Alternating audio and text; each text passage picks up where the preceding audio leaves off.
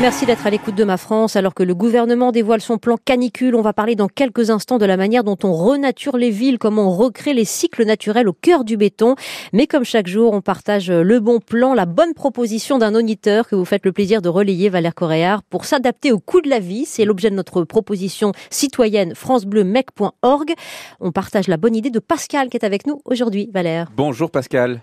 Oui, bonjour. Bonjour. Je disais, on est avec vous dans le Jura, Saint-Maurice-Cria, et vous avez voulu le préciser, vous avez bien raison, on est près des cascades magnifiques du Hérisson.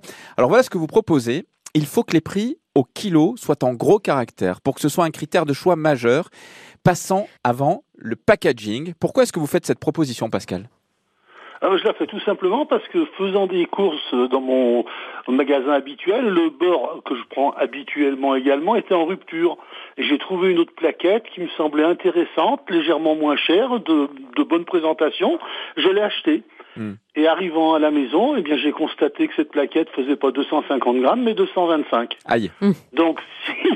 On nous arnaque, autrement dit. Le prix de la plaquette, mais le prix au kilo, j'aurais vu que je me faisais grossièrement dit avoir. Ouais, alors là, c'est vrai qu'il y a pas mal d'associations de consommateurs qui ont mis en avant ces, ces, euh, ces stratégies soi-disant anti-inflation, qui en fait sont des petites arnaques, disons-le clairement, parce que le vrai ah prix, Pascal, c'est, c'est celui qui est au kilo, et il existe, on le voit d'ailleurs, vous, c'est le repère que vous utilisez maintenant.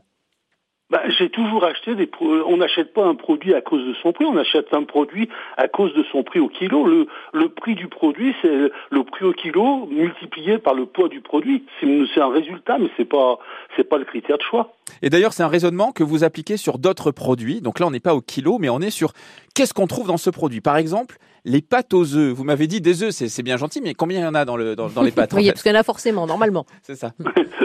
Alors dans les pâtes aux œufs, ben, moi les pâtes que je prends, qui ne sont pas une grande marque, c'est une marque on va dire alsacienne, euh, ce sont, il y a 18% d'offres alors que dans les grandes marques euh, avec des consonances italiennes, mmh. on va trouver du 10,8%. Voilà. Donc ça c'est qui supérieur. Bah, on va on va vous engager pour l'UFC que choisir hein, comme consommateur avisé. Hein. Vous allez recevoir un coup de fil. Peut-être pas très efficace.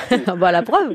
Non non mais c'était important. Merci d'en avoir parlé. J'en avais d'ailleurs euh, j'avais évoqué ce point-là il y a quelques semaines une enquête de l'ONG Foodwatch qui s'est penchée sur euh, notamment les produits maxi format, les produits familiaux. Quand on regarde le prix au kilo, ben en fait bien souvent c'est une arnaque mm. exactement jusqu'à 28% plus cher que le prix de base. Merci en tout cas Pascal et euh, votre proposition je la rappelle il faut que les prix au kilo soit en gros caractère pour que ce soit un critère de choix majeur.